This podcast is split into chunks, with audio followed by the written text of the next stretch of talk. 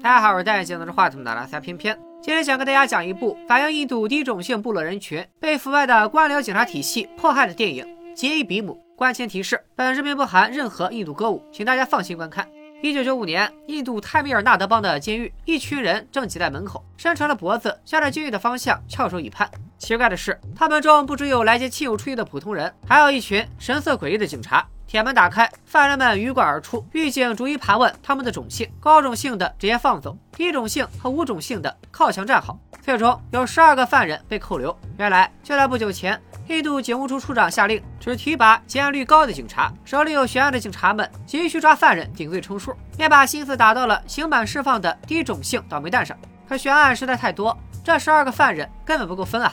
狱警表示：“你们把格局打开一点。”谁说一个人只能顶一个案子？能者多劳嘛！如此这般，狱警拿了钱，警察结了案，而刚刚出狱的犯人们，则在亲友们绝望的目光中，被再一次押上警车。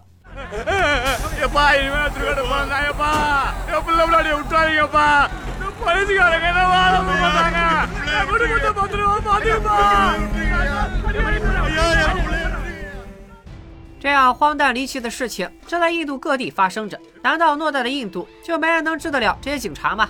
不，早有一些有志之士挺身而出，和黑恶势力做斗争。其中最突出的就是我们的主角律师阿德。这会儿，他正带领同行们在法院门口抗议示威，为一名被警察殴打的律师兄弟讨回公道。如果不逮捕黑警，惩治暴行，他们就要无限期罢工。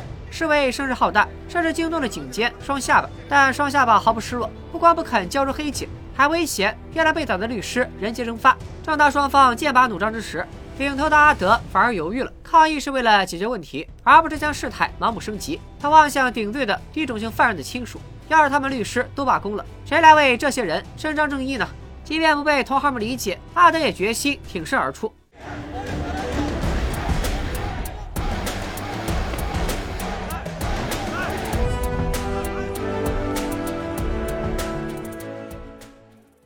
庭审开始，阿德率先发难，直指乱政。自从警务处处长宣布只提拔结案的警察以后，就有成千上万的无辜者作为悬案的嫌犯被匆忙起诉并逮捕，造成了大量冤假错案。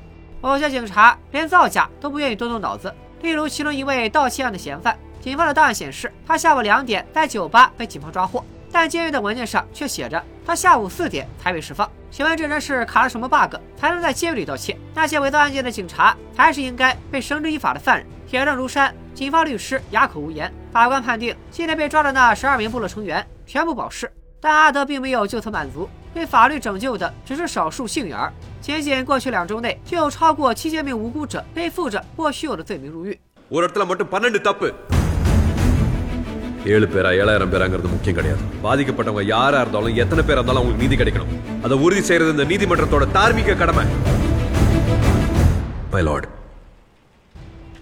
最终，法官提议由一位退休的高等法官牵头组建调查委员会，深入调查此事。三个月后提交调查报告。在此之前，因为警务处处长的命令被捕的这七千人全部移交管辖法院保释，正义得到了伸张。但这些案子只是阿德打击罪恶、破向正气的第一步。他频繁奔波于大小法庭，无偿为低种姓和贱民辩护，每次都以小博大，用个案反映整个警察系统的弊病。法律上解决不了的，他就用演讲和游行示威向警方施压。警监双下巴都忍不住找阿德谈话，问他为何如此憎恨警察。யார் மேலேயும் வெறுப்பெல்லாம் இல்லை சார் சமூகத்து மேல அன்பும் அக்கறையும் இருக்கு அதே அன்பு அக்கறையும் போலீஸ்காரனுக்கும் இருக்குங்க அப்படிங்களா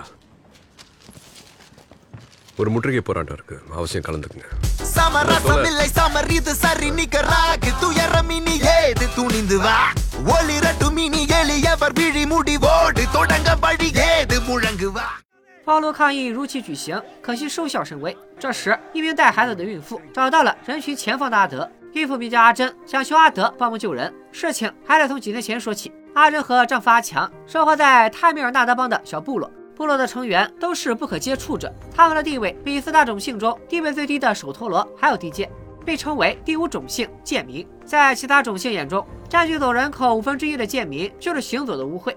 他们做着最低贱的工作，不被穿鞋，走路都要避着人，以免影子落到别人身上。更有甚者，随身携带扫帚，边走边扫掉自己的脚印。阿强平日里靠去外地烧砖，给地主捉蛇捕鼠为生。他也练就了一身出色的捕鼠本领。低贱的出身并没有磨灭他对美好生活的向往。阿强向妻子阿珍发誓，有朝一日一定要让她住上砖房。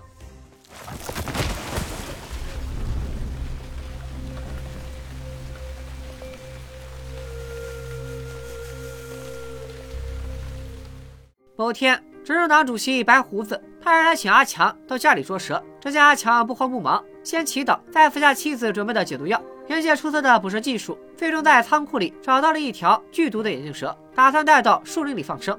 白胡子质问阿强为啥不赶紧把蛇杀了。然而在阿强看来，这条蛇并不想主动伤害人类，它只是迷路了。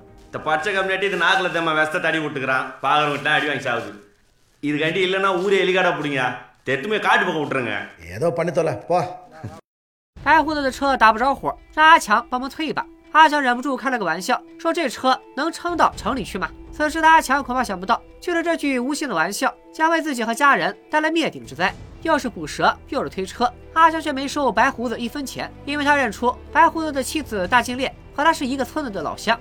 大金链急眼了，谁跟你一个村的？好像承认和建斌是同乡，对他而言也是莫大的侮辱。 身为不可接受者的阿强，对此早已习惯。好在不是所有人都歧视他们，村里的老师小美就对他们一视同仁，开办成人识字班，教他们读书识字，即便会引起大人们的不满，也要帮助他们争取权益。 ஐயா ஓட்டு போடுங்க அம்மா ஓட்டு போடுங்கன்னு கண்ட கண்ட ஜாதிக்காரன் காலில் விழுவுற போதாதா இன்னும் இவனுங்க குடிசையில் வேற போய் குனிஞ்சு நிக்கணுமா போமா போய் டீச்சர் வேலையை மட்டும் பாரு போ 转眼间一个多月过去了，在此期间，阿珍怀上了二胎，阿强喜忧参半，心情复杂。光凭打猎没法养家糊口，为了即将降生的孩子，他只能离开怀孕的妻子，去外乡的砖窑打工。阿强刚走不久，家乡就出了一件大事：白胡子家被偷了。有人趁白胡子和大金链出城看望女儿的空档，将珠宝柜洗劫一空。听说尊贵的婆罗门家里被偷了，警官大鼻子大惊失色。亲自带队展开调查，他们在珠宝柜上发现了指纹，还有半截烟头。除此之外，屋里没有任何翻找的痕迹。看来小偷的目标很明确，知道宝贝都藏在这个柜子里，显然事先踩过点。大金链立马想起了阿强捉蛇的时候，柜门大敞着，阿强肯定是看到了里头的珠宝。他还从柜子底下找到了一枚黄金耳钉。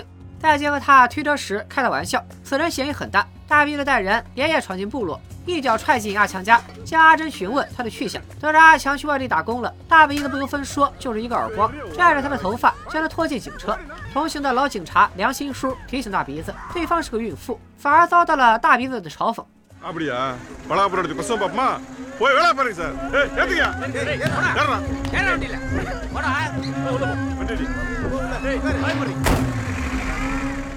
阿强的亲朋好友被大鼻子一波带走，阿强的弟弟阿若住在另一个部落，也没能幸免。众人被带回警局，挨了一整夜的打，却没有突出半点有用的线索。白胡子急了，他嫌弃大鼻子效率太低，找他的上司三七分施压。大鼻子怒从心中起，抄起棍子又是一顿毒打。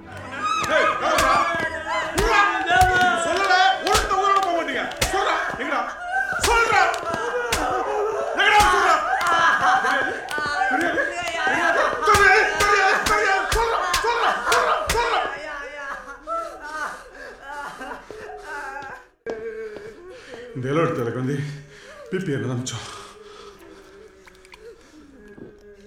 家政等人负隅顽抗，大兵又派出另一队警察，把阿强的妹妹强妹和侄子豆丁都抓回警局。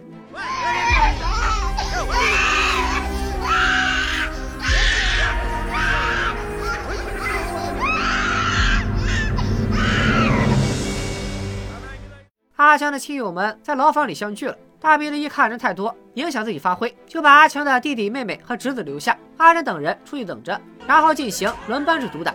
另一边，梁新书终于查到了阿强打工的砖窑，却得知他昨晚突然不辞而别。原来阿强不放心怀孕的妻子，提前收工回家了。但是在警察眼里，这就是畏罪潜逃。此时的阿强还不知道自己摊上大事了，正带着给孩子买的玩具走在回家的路上，冷不丁身后传来一阵劲风，随后一群大汉一拥而上，根本不听他解释，就把他按在了墙上。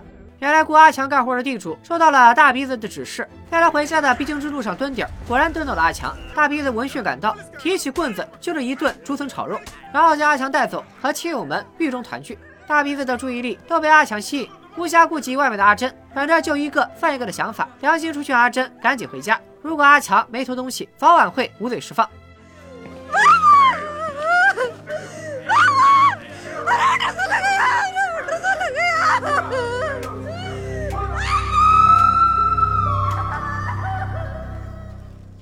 留下来的人被大鼻子和他的手下吐脑门，彻夜不停的折磨。他们上着豆丁，双手大拇指，把他吊在牢门上抽打，见阿强还在嘴硬，居然把辣椒碾碎，抹在了阿强的伤口上。可即便是遭受这般酷刑，阿强还是坚称自己没有偷东西。另一个警察小色批见强妹有几分姿色，竟然一把扯掉她的裙子，还要强迫豆丁和她发生关系。这哪里是警察，根本就是一群畜生！小妹精神受创，回家后不久就喝农药自杀，竟然被抢救了回来，但人已经完全废了。第二天，阿珍来警局送饭，却看到阿强像一条腊肉一样被五花大绑吊在空中，情绪瞬间失控。杨新叔见了于心不忍，趁大鼻子打电话，将伤痕累累的阿强带出牢房，想让他吃点东西缓缓。阿若实在受不了这样的苦，劝阿强认罪，蹲监狱也比在这里挨打强。儿子豆丁也从旁附和。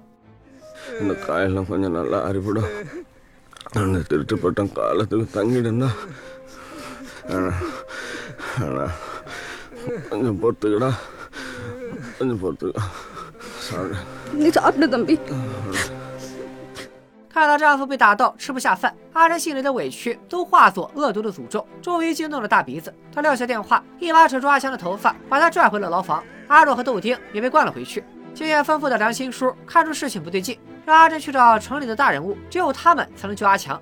阿珍首先想到找村长帮忙，不奢求让警方放人，至少别再打人了。然而对方可是警察，报案人更是当地执政党主席，村长当然不肯替区区贱民出头。阿珍回到家里，正一筹莫展的时候，警察秃脑门突然闯进来，说阿强、阿若和豆丁越狱了。如果阿珍知道他们的下落，务必第一时间向警察汇报。阿珍当然不信，跑来警局问个究竟，却吃了闭门羹。在老师小美的帮助下，阿珍找到了当地印共领袖帮忙。众人一起来了警局，向警司赞基芬施压。为了方便大家理解，咱们先做一个小小的科普。印度的警察系统分为两个，一个是联邦警察系统，隶属中央内政部，一般都担任高级职务，成员也大多是从大学生和公务员中考试选拔。例如一开始和阿德针锋相对的警监双下巴，就属于联邦警察系统，而且是位高权重的二把手，仅次于地位最高的警务处处长。另一个则是地方警察系统，每个帮自己单独管理，有自己特色的制服或者徽章。警员中绝大多数出身基层，升职慢且空间有限。像三七分干到警司这个位置，路就算走到头了，比乱打人的负责扯大鼻子整整高了四级。偶尔可以通过肩章上的徽章和末端的字母缩写判断警员的隶属。联邦检察系统的缩写是 IPS，地方检察系统的缩写则根据所在辖区各有不同。例如德里警局缩写是 DP，干净卫生的加尔各答缩写是 KP。回到剧情，即便三七分身居高位，也还是得卖印共的面子，只能捏着鼻子假装受理阿正的投诉，并立即展开调查。暗地里示意手下警员做做样子，敷衍了事。阿珍挺着大肚子走访了阿强工作过的所有地方，却没找到半点线索。每次去警局打探消息，得到的答复都是别着急，再查了，等消息。阿强他们下落不明，反倒是秃脑门三天两头上门威胁阿珍，再三强调他就算掘地三尺也要抓到阿强。但阿珍坚信丈夫不是小偷，她在小美的陪同下求遍了十里八乡所有律师。可一方面阿珍没钱，另一方面和警方对抗吃力不讨好，根本没人愿意接这个案子。最终还是印共领袖出面，将他们引荐给人权律师阿德。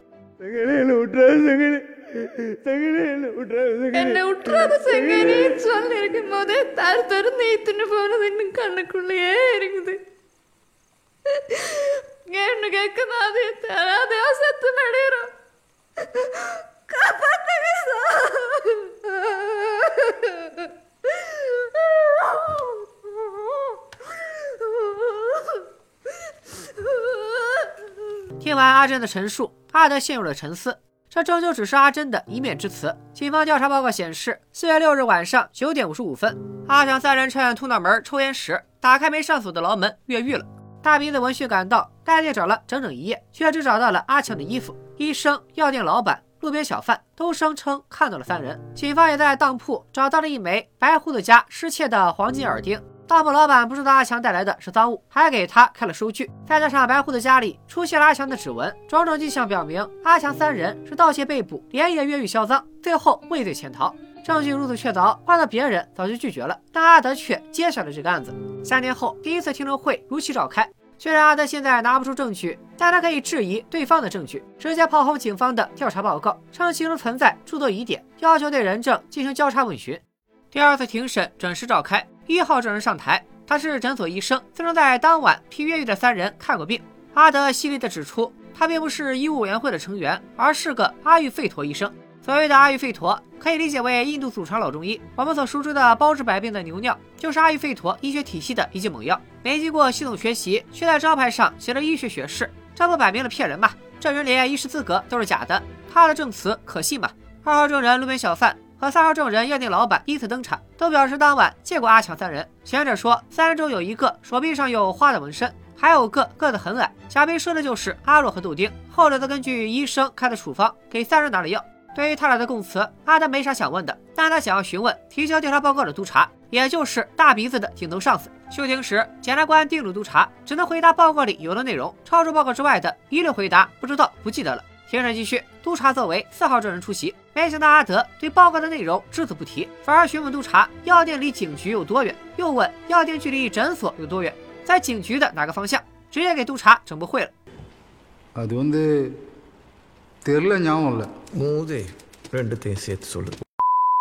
因为前的案件说忘就忘，对目击地点也不熟悉。阿德认为督察根本就没有调查这份报告，也压根儿不是他写的，因为他没发现报告里一处重要的逻辑错误。前几天阿德实地勘察的时候，发现诊所在警局东边两公里，而药房却在警局西边一公里。如果报告属实，那这三位越狱犯先向东跑了两公里，又往反方向跑了三公里，中间还路过了警局。可是逛夜市还是替他走秀啊！阿德又出示了一份由秃脑门撰写的报告。比对后发现，两份报告的笔记一模一样，说明报告确实不是督察写的。迎着法官凌厉的目光，督察终于绷不住了，表示他只是为了包庇同僚，才不得不在他们给的报告上署名。பிபி இதுக்கு என்ன சொல்ல போறீங்க சொல்றதுக்கு என்ன இருக்கு my Lord's I have nothing to say நல்ல வேலை நேரும் தெரியல ஞாபகம் இல்லைன்னு சொல்லி தொலைக்காம பண்ணிடுறேன் சிவாய நம்ம 其他证人见领头的都倒了，赶紧承认自己也做了伪证。法官当庭宣布阿仁的确认书生效，取消医生的行医资格，并对他提起诉讼， 判罚作伪证者有期徒刑六个月，勒令检察官深入调查督察，七天之内提交一份政府书面报告。至此，这场拉锯战取得了初步胜利，政府颜面扫地，威信全无。但这场小官司也因此惊动了泰米尔纳德邦的检察长，他决定亲自督导此案。警方暗中指示地主向阿珍施压。谴责他的行为败坏了村子的名声，还威胁要烧掉阿珍住的窝棚。这还没完，李阿强妹妹自杀的小色批趁阿珍和阿德通电话的时候，抢走了阿珍的女儿，逼她跟着来警局，用女儿的命威胁阿珍撤案。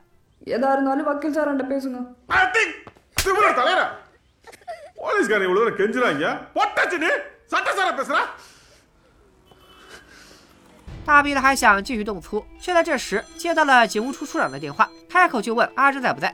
处长命令大鼻子用警局的吉普车护送阿珍回家，人要是少了半根头发，你们全得蹲大牢。前面咱们说过，警务处处长算是印度警察系统的一把手了，相当于公安部部长给派出所副所长打电话，大鼻子当场就萎了。原来阿德听说阿珍的女儿被抢走了，撂下电话就去找法官告状。高等法院立刻向处长施压，阿珍也和丈夫一样，绝不向强权妥协，任他们好话说尽，也不坐铁用吉普，而带着女儿坐公交车回家，让警车在后头跟着跑。几天后，听证会如期召开，检察长亲临现场，作为答辩人代替检察官出席庭审。他毕竟位高权重，包括台上法官在内的所有工作人员都主动亲切地和他打招呼。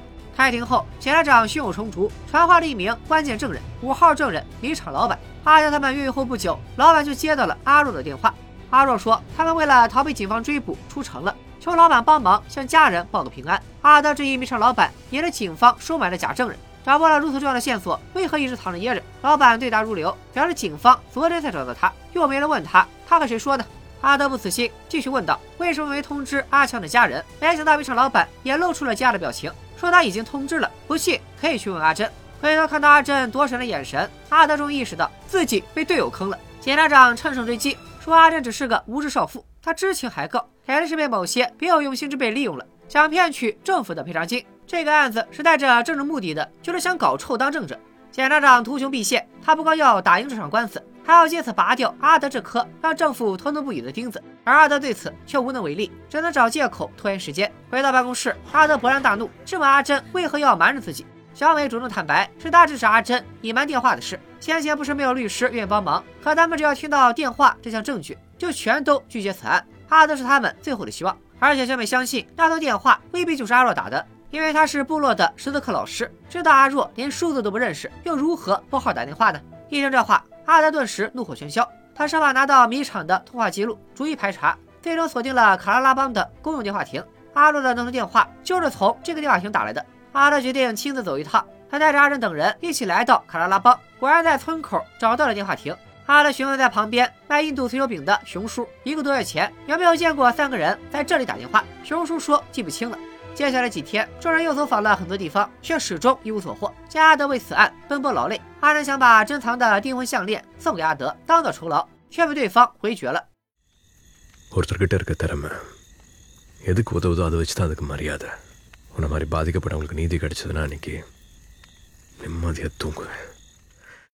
距离庭审还剩几分钟，一个意想不到的人出现在阿德面前，正是村口卖脆酒饼的熊叔。他将作为六号证人出席。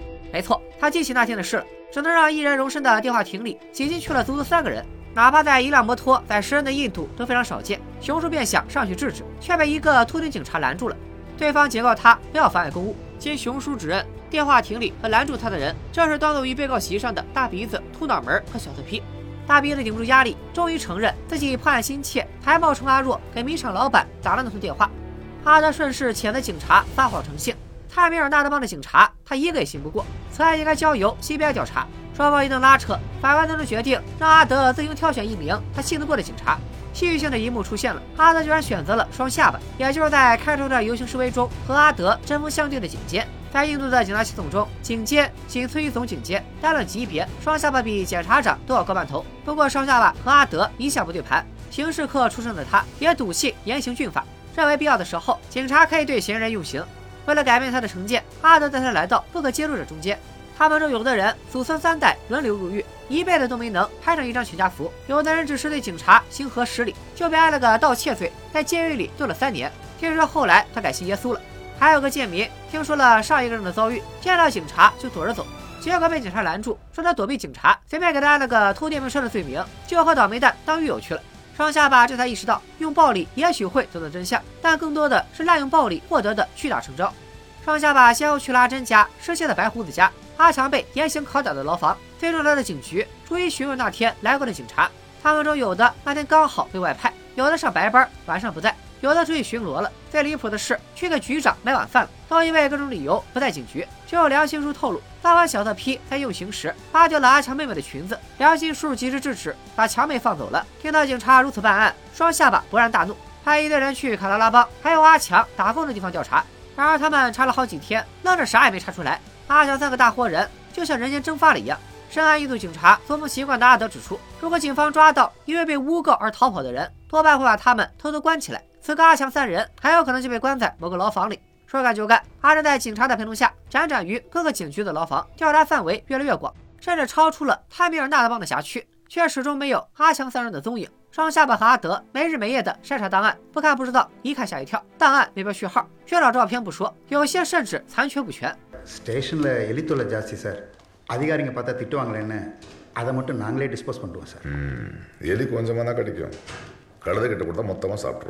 ok 正在这时一份奇怪的档案吸引了阿德的注意。就在阿强他们越狱当晚在泰米尔纳德邦边界发生了一起交通肇事案。死者只有膝盖以下在泰米尔纳德邦剩下大部分在邻邦。两边的警察都怕麻烦就互相推诿踢皮球最终以交通肇事草草结案。负责尸检的法医闻讯赶来还带来了当月所有交通肇事案的照片。阿德和小美逐一查看辨认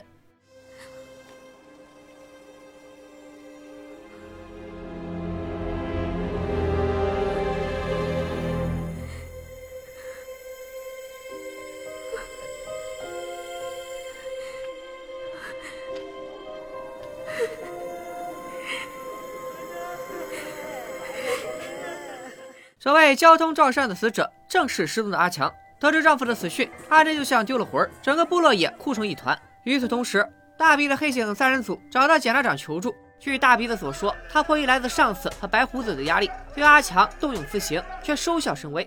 等到了晚上，秃脑门发现阿强不动弹了，一旦呼吸，才发现阿强早就死透，便赶紧给在家休息的大鼻子打电话。在大鼻子的指挥下，秃脑门支开哨兵，小菜皮趁机开始把阿强的尸体以及被蒙住眼睛的阿若和豆丁带走。秃脑门带着阿强等人的衣服，沿途留下一些布片，伪造阿强越狱的假象，还威胁医生、小贩和药店老板帮他们做伪证。等一切安排妥当，秃脑门在叫醒睡着的警察，假装刚发现阿强越狱，还煞有其事的联系附近警局一起抓捕。另一边，大鼻子和小色批会合，来到泰米尔纳德邦的边界，将阿强的尸体扔下，随后逃之夭夭。至于阿若和豆丁的去向，咱们暂且按下不表。检察长沉吟片刻，表示既然没有尸体，也没有目击者，就没人能证明发生了命案，便让大鼻子一口咬定他是在委托人白胡子的施压下，才不得不刑讯逼供。阿强三人受不了了，越狱了。而阿强是在越狱途中遭遇车祸，意外身亡。检察长相信，以印度的法医水平，多半能让他蒙混过关。所以在下次开庭的时候，他竟然臭不要脸的把这个荒谬的故事搬上了法庭，甚至要求撤诉。没成想，阿德早有准备。记录显示，阿强三人在晚上九点五十分越狱。杜大文发现后，带着警员们四处寻找，直到十点十分左右才通知了大鼻子。但他查了当晚警局的通讯记录，大鼻子接到电话的时间根本不是十点十分，而是更早的九点十分。警方撒谎成性，证词不足为信。唯一的证人阿若和豆丁却至今生死未卜。阿德申请延长调查时间，搜集更多的证据。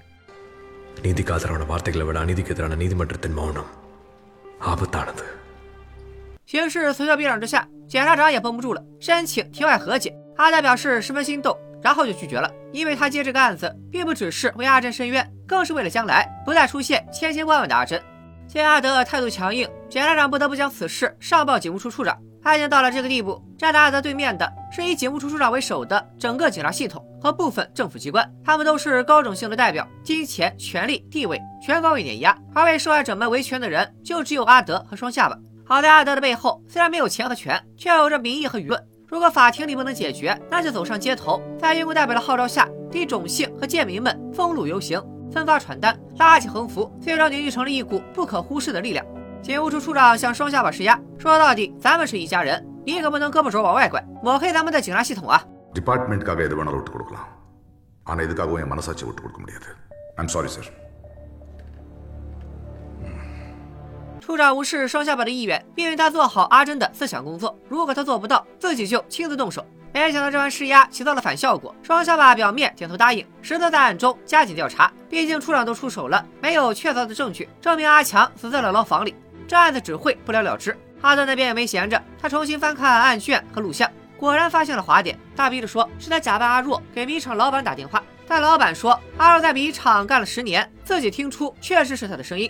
而卖脆酒饼的熊叔说，当时有三个人挤进了电话亭，另一个人拦住了他，那就说明现场一共有四个人。真相只有一个，阿若当时确实在场，是黑警三人组拨的号，胁迫阿若给米厂老板打电话。那阿若和豆丁多半为他们带去了邻邦。阿德调出大鼻子的服役记录，发现他之前服役过的警局距离电话亭不到八十公里，算是大鼻子的半个娘家。那失踪已久的阿若和豆丁很有可能就被关在那里。之后，阿德、阿珍和小美立刻动身，分头行动。阿德找到了为阿强验尸的法医，阿强的死因是被肋骨刺破心脏，但并不清楚造成伤害的具体原因。阿珍带着女儿去见警务处处长，面对处长开出的优厚条件，阿珍却丝毫不为所动。尽管他们孤儿寡母，确实需要钱，但如果以后肚子里的孩子问他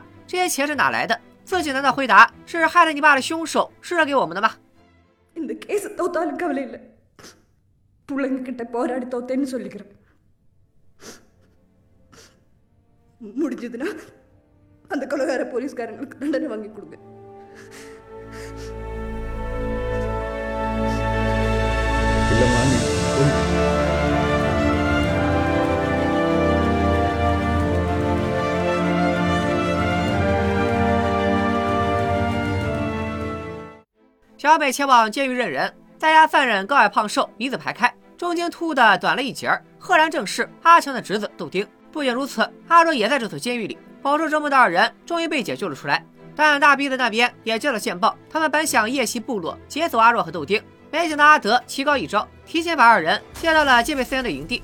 第二天，庭审如期举行，有了豆丁和阿若的供词，真相终于水落石出。原来大鼻子从未离开过牢房，他一直在殴打阿强，从白天打到了晚上，打得他高血压都要犯了，但阿强就是不认罪。哎，哎，那，哎呀，你这累。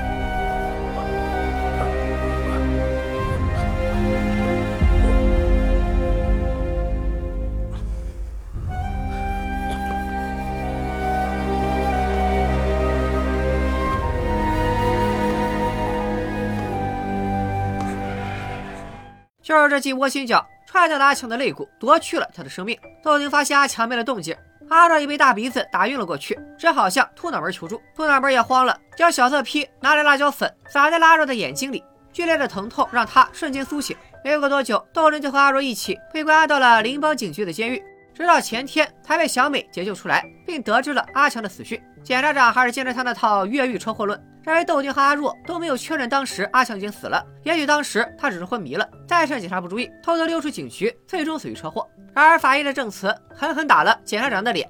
法医在阿强的眼睛里发现了辣椒粉，结合阿若的供词，不难猜到辣椒粉是从脑门撒进去的。如果阿强还活着，辣椒粉不被泪水冲走，也会被阿强想办法洗掉。只有死人才会对眼睛里的辣椒粉无动于衷，这足以证明阿强就死在牢房。检察长还不死心，妄图拖延时间，说既然案子涉及人命，那就应该上交刑事法庭。没想到又被打脸。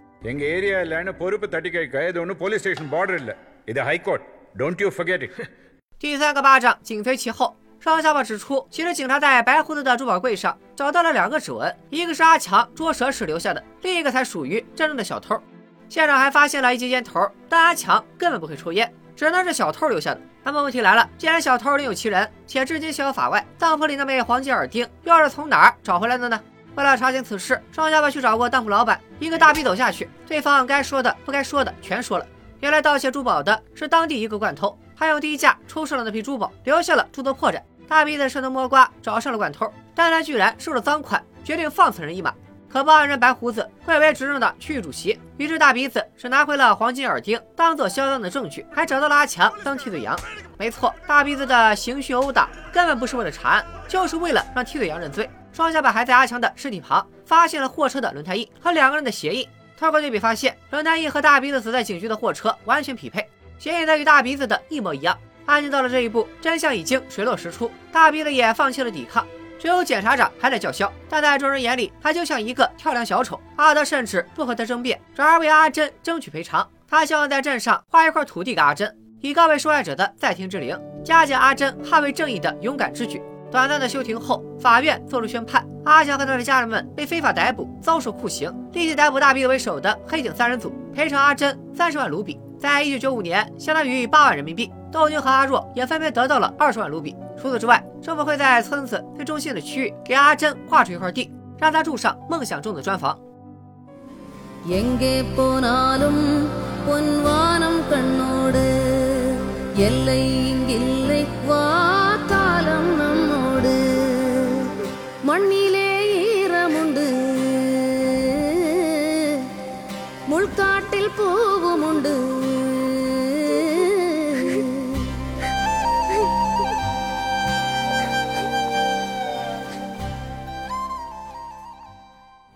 看到这里，可能有人想问：片名叫杰比姆，那到底电影里哪个角色叫杰比姆呢？其实杰比姆并不是一个人名，杰伊意为万岁，所以其实应该翻译为比姆万岁。而这个比姆的全名是比姆拉奥拉姆吉阿贝德卡尔，他是印度宪法之父，也是印度的第一位法律部长。众所周知，印度国父和平主义者圣雄甘地主张恢复印度文化，其中就包括了保留种姓制度。出身贱民的比姆敢和甘地对着干。为印度种姓最底层的贱民阶层争取权利，比姆领导贱民开展坚持真理、争取平等的权利运动，要求建立贱民独立的选举制度，因此在低种姓和贱民阶层中威望极高。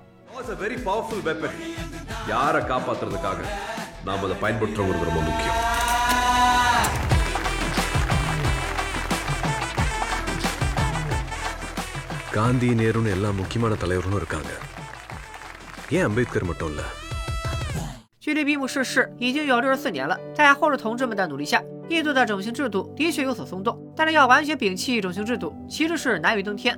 印度的种姓制度将人分为四个不同的等级：婆罗门、刹帝利、吠舍和首陀罗。第一种姓婆罗门即僧侣，从事文化教育和祭祀；第二种姓刹帝利即武士、王公贵族等，从事行政管理和战争；第三种姓吠舍即商人，从事商业贸易；第四种姓首陀罗即农民。 从事农业和各种体力及手工业劳动等。除了这四大种姓外，还有一种五种姓者，被称为达利特，也就是所谓的贱民阶层。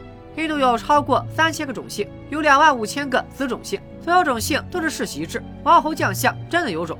看到影片开头，狱警根据种姓筛选替罪羊的一幕，相信有不少观众都产生了这样的疑问：为什么他们不能谎称自己是高种姓，从而逃过一劫呢？放在平时，这种谎言很快就会被揭穿，因为印度人的姓氏大多派生自种姓，而且同一个家族都属于同一个种姓。如果有人知道你家族中任何人的种姓，就等于知道了你的种姓。除此之外，如果伪装高种姓，他们就不能享受政府计划中为低种姓保留的各种福利。印度政府会给各种种姓颁发种姓证书，为较低种姓的人提供某些额外福利。例如，在教育系统和工作岗位中为低种姓预留位置，只有告知政府你的种姓并获得证书，才能享受这些福利。除了平时遇到片中那种紧急状态，同样不能谎报高种姓。第一，高种姓多为雅利安人，肤色浅；低种姓肤色深。高种姓富人在室内的时间多，有经济实力购买化妆品；低种姓穷人则在烈日尘土中工作，此消彼长之下，白的更白，黑的更黑。第二，如果有人拆穿了你的谎言，你不仅会被高种姓殴打。还不会被低种姓保护，因为你既冒犯了高种姓，又背叛了低种姓。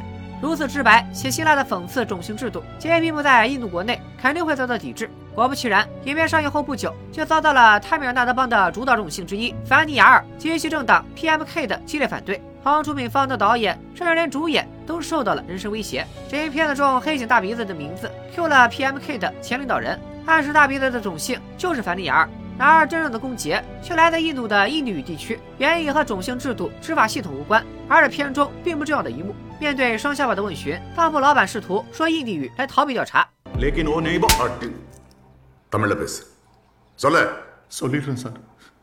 这一幕在印度引起了巨大的争议，印度网民怀疑这部电影在反对政府推广印地语，印度人民党也批评这一幕带有明确的政治立场。杰比姆不是我们常看到的宝莱坞出品的印地语电影，而是泰米尔纳德邦出品的泰米尔语电影。除了知名度最高的宝莱坞之外，印度共有五大影视基地：宝莱坞、托莱坞、考莱坞、莫莱坞和桑达坞，分别位于印度各个地区。杰比姆就是考莱坞出品的泰米尔语电影。从拍摄手法到叙事风格，两边都更接近于好莱坞商业片。导演摒弃了本土电影三三三的模式，即三小时电影时长，穿插三首歌曲和三段舞蹈。他缩减了印度电影标志性的歌舞。转而向好莱坞宣扬个人英雄主义的电影靠拢。如果只凭这些，杰比姆还不能在 m d b 拿到九点四的高分。他背后的真实事件，还是将他放到排行榜一百四十位的电影一锤。杰比姆的主角阿德，原名 K 钱德鲁，曾经担任马德拉斯最高法院法官。影片根据他法律生涯里印象最深刻的真实案件——拉贾坎努案改编。此人之所以会被列为头号嫌疑人，主要是因为他出身的部落被冠以盗贼、强盗的污名。人们认为这个部落的居民天然具有犯罪倾向，部落中年满十六岁的成员都得去警局登记。一旦该地区发生犯罪案件，就把登记过的人都抓来审问。电影因大量暴力描写遭到了各方面的批评，其实阿强夫妇遭受的酷刑远比影片中更加糟糕。电影中描绘的场景经过精心制作和整合，为了过审，他采用了适度的方式。用切走了法官的原话来说：“现实情况糟糕的难以形容。”影片中阿德只用了几个月，就以压倒性的优势赢得了这场不可能打赢的官司。其中印共的帮助和司法机构几乎偏袒式的判决起到了关键作用，最终黑警受到了惩处，阿哲也如愿住上了砖房。然而现实中的钱德鲁律师花了十年的漫长时间对抗种姓制度、执法和司法系统。没错，就连司法系统也站在钱德鲁的对立面。今年经历的种种挫折足以拍一部纪录片。